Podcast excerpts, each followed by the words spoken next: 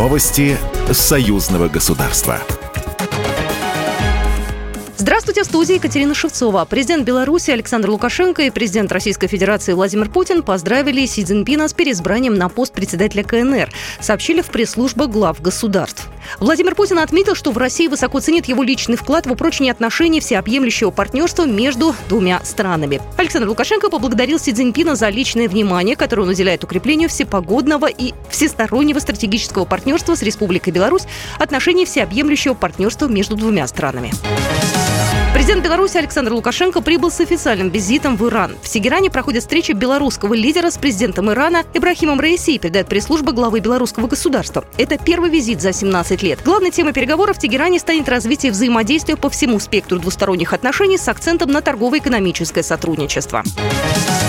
Минск и Москва намерены сформировать принципы объединенного рынка газа союзного государства. Они станут правовой основой выстраивания работы на объединенном рынке электроэнергии, передает РИА Новости. Как отметил министр энергетики Беларуси Виктор Кранкевич, работу планируют завершить в этом году. По его словам, союзная программа по атомной энергетике уже полностью выполнена. Подписано межправительственное соглашение о транспортировке радиоактивных материалов, обращении с отработавшим ядерным топливом БелАЭС. Он также напомнил, что в конце февраля сторонами подписано соглашение о цене на российский газ для Минска на 2023-2025 годы.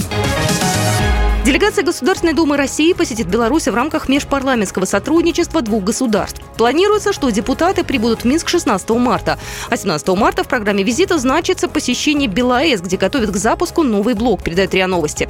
Руководит российской делегацией глава Комитета Госдумы Российской Федерации по энергетике Павел Завальный. Парламентарии обсудят с белорусскими коллегами союзную программу по газу и нефти, обращение с радиоактивными отходами, а также вопросы импортозамещения в топливно-энергетическом комплексе.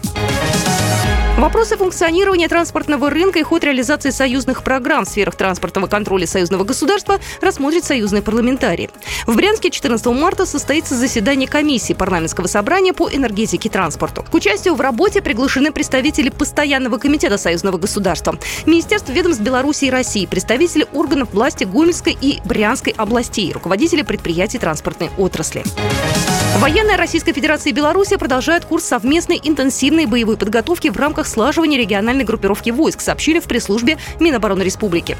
Военнослужащие совершенствуют навыки стрельбы стрелкового оружия, практикуются в вождении боевых машин, прохождении психологической полосы препятствий, обучаются навыкам тактической медицины, инженерной подготовки и многому другому, говорится в сообщении Минобороны. Программа произведена по заказу телерадиовещательной организации Союзного государства.